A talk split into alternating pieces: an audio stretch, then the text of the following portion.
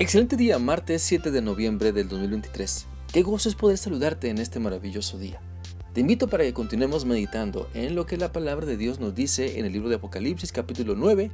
Hoy vamos a meditar en las enseñanzas del versículo 2, el cual dice así. Abrió el pozo del abismo y de él subió humo como de un gran horno, y el humo del pozo hizo oscurecer el sol y el aire. A través de este pasaje de la palabra de Dios podemos entender que lo que sale de la morada del diablo solo es oscuridad que no nos permite ver la luz, que no permite que la luz fluya, que no permite que las personas puedan disfrutar lo que Dios ha preparado para ellas.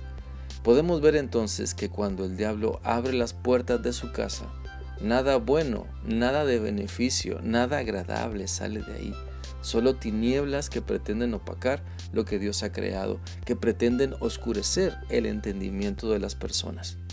Todo esto que sale del abismo se contrasta con lo que Dios nos ofrece. Sabes, Dios nos ofrece dirección para nuestra vida, pero lo que sale del abismo es oscuro, que no te deja ver la realidad. Dios te ofrece una vida que podemos disfrutar plenamente, pero en la oscuridad y en la contaminación la vida no se disfruta, solo se sufre. Dice la Biblia en, dice la Biblia en Juan 10:10 lo siguiente: El ladrón solamente viene para robar, matar y destruir. Yo vine para que la gente tenga vida y la tenga en abundancia. Estas son palabras de Jesucristo y debemos entender que una de las diferentes formas en que el diablo quiere destruir lo que Dios ha creado y preparado para las personas que le aman y creen en Él es a través de implantar su oscuridad y su contaminación en la mente de las personas. Por eso hay muchas personas que se comportan como teniendo la mente oscura y contaminada, que ya no saben distinguir entre lo bueno y lo malo, y lo mismo les da corromper su vida u obedecer a Dios. Sin embargo, Dios nos llama para que le creamos a Él. También dice en la Biblia, en 1 de Juan 1, del 5 al 10, lo siguiente. Este es el mensaje que hemos escuchado de Jesucristo y se lo estamos comunicando a ustedes. Dios es luz y no hay oscuridad en él. Si decimos que estamos bien con Dios pero seguimos viviendo en el pecado, estamos mintiendo pues no seguimos la verdad.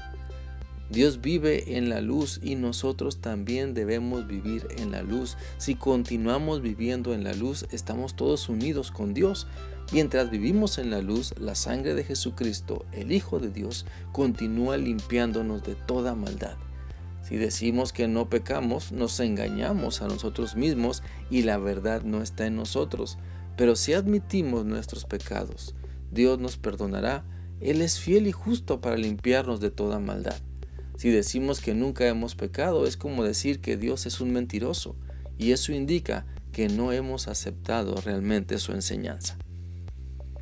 Lo que Dios nos ofrece entonces ilumina nuestra vida, da esperanza en medio de los problemas, nos da fortaleza en medio de la crisis, nos da ánimo en medio del caos, fortalece nuestra fe en medio de tanta incertidumbre, nos muestra su amor en medio de tanto desastre. Lo que Dios nos da ilumina nuestra mente para que podamos ver su poderoso mover y su gran misericordia. En cambio, la oscuridad que sale del abismo y que tristemente muchas personas han, considerado como su hábitat natural, solo trae confusión, solo contamina tu ser para que no veas qué grandes y maravillosas son las obras de Dios. Mientras vivas alimentándote de la oscuridad y la contaminación, toda tu vida será oscura te encontrarás eh, sin razón, ¿verdad? Te contentarás eh, con, con estar oscuro y no con estar gozoso. No encontrarás las fuerzas para amar y perdonar. No tendrás ganas de estar en paz contigo mismo y con Dios. Mientras sigas conectado a la oscuridad y a la contaminación, no crecerá tu fe en Dios, no podrás mostrar la bondad que Dios quiere que transmitas, no habrá en ti fortaleza para vencer el mal y para hacer el bien. Por eso quiero animarte para que dejes de pensar que la oscuridad y la contaminación que sale del abismo, de la morada de Satanás, es lo mejor que puedes tener. Deja de pensar que eso te mereces. Pues Dios te ha dicho que Él te perdona si te arrepientes. Dios te ha dicho que te ama así como estás para que permitas que Él te transforme y alumbre tu vida con su presencia. Dios te ha dicho que te ama. Te invito a creerle y deja ya de poner pretextos para no disfrutar la vida plena que Él ha preparado para ti.